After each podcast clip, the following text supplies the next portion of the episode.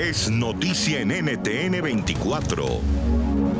Nos acompaña el doctor Raimundo Gacitúa, jefe de hematología de la Fundación Arturo López Pérez, pioneros en este tratamiento de investigación del plasma compasivo. ¿Qué llega la Fundación a interesarse en estos tratamientos con plasma?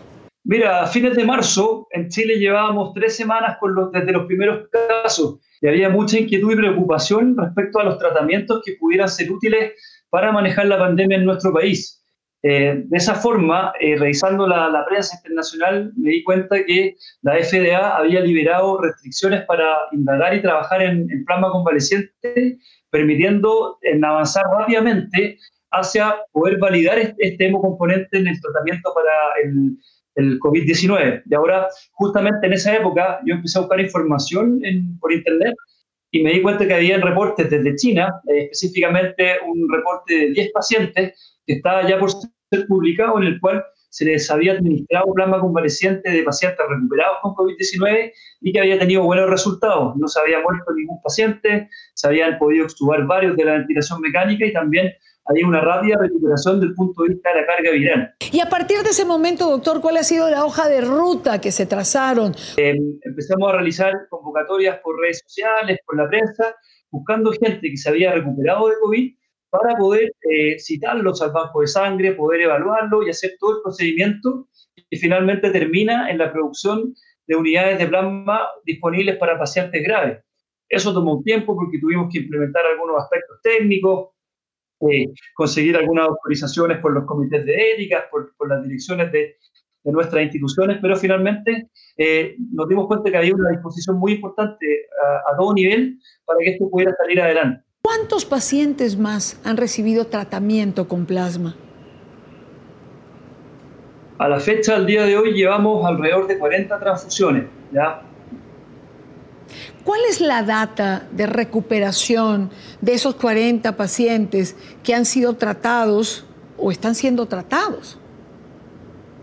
Sí, mira, en general tenemos que ser muy cautos con, la información que comunicamos, ya que si bien la, la, sensación preliminar es optimista, en general hay un buen resultado, es muy importante tener la data muy analizada y que tenga un seguimiento de al menos 28 días en los primeros casos. ¿Ya? Eh, todavía no hemos llegado a ese hito para poder publicarlo y demostrarlo tal cual lo hicieron los chinos hace dos meses. ¿ya? Nosotros queremos ir por ese mismo camino. Lo que sí te puedo decir que en un gran porcentaje los pacientes han tenido buenos resultados, pero muchos de ellos todavía están en etapas iniciales de la administración, dado que la principal cantidad de plasma convaleciente ha sido administrada durante las últimas dos semanas. Por lo tanto, si bien estamos contentos y estamos optimistas, eh, pienso que falta tiempo todavía para poder tener una real dimensión del efecto y el impacto que esto está generando.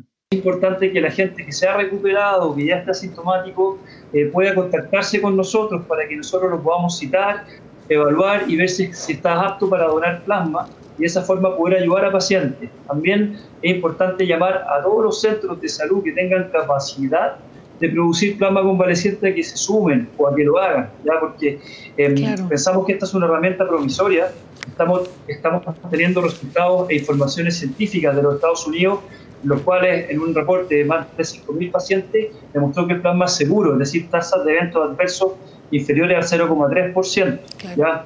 Entonces, al menos ya estamos sabiendo y conociendo que esta herramienta es segura, tal como se ha demostrado en las distintas pandemias que se han utilizado a lo largo de la historia de, los últimos 100 años, pero necesitamos que, que, la capacidad de producción en nuestro país, y ojalá Latinoamérica, aumente. ¿ya? Es decir, con un solo centro, con dos centros no es suficiente, necesitamos llamar a todas las clínicas privadas, a todos los hospitales públicos que tengan la capacidad a que lo hagan, que se sumen. Nosotros ya tenemos la capacidad técnica para medir anticuerpos, para establecer eh, los distintos aspectos científicos y técnicos que se necesitan para producir plasma en forma segura y también para poder despacharlo y enviarlo a los distintos lugares de Chile. Chile es un país largo y angosto que, que tiene cierta complejidad distribuir unidades de plasma hasta ciudades que están a 3.000 kilómetros de Santiago.